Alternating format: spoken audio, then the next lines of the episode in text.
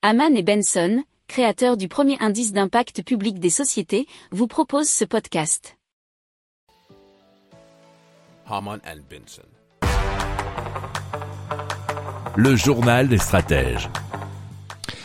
Le Centre national de la musique a publié un rapport sur les fausses écoutes enregistrées par les plateformes de streaming en France. Et donc, selon le rapport, entre 1% et 3% des streams étaient concernés en 2021. Cela représente entre 1 et 3 milliards de fraudes.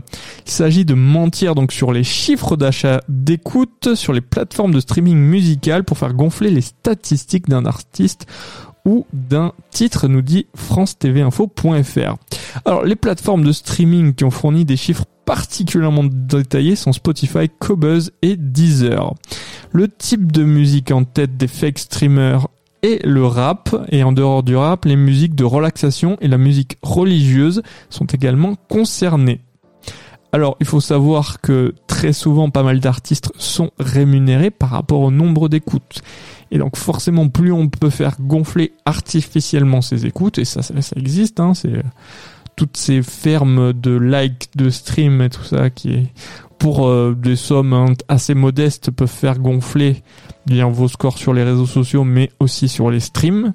Et donc, euh, eh bien, la rémunération qui peut y avoir derrière des plateformes. Donc le rapport propose la mise en place d'une charte interprofessionnel de prévention et de lutte contre la manipulation des écoutes en ligne et propose de mobiliser eh bien, la DGCCRF, donc c'est la répression des fraudes, sur le sujet. Si vous aimez cette revue de presse, vous pouvez euh, vous abonner gratuitement à notre newsletter qui s'appelle La lettre des stratèges, LLDS, qui relate, et cela gratuitement, hein, du lundi au vendredi, l'actualité économique, technologique énergétique, mais aussi de l'hydrogène et puis de tout ce qu'on trouvera super intéressant pour votre vie.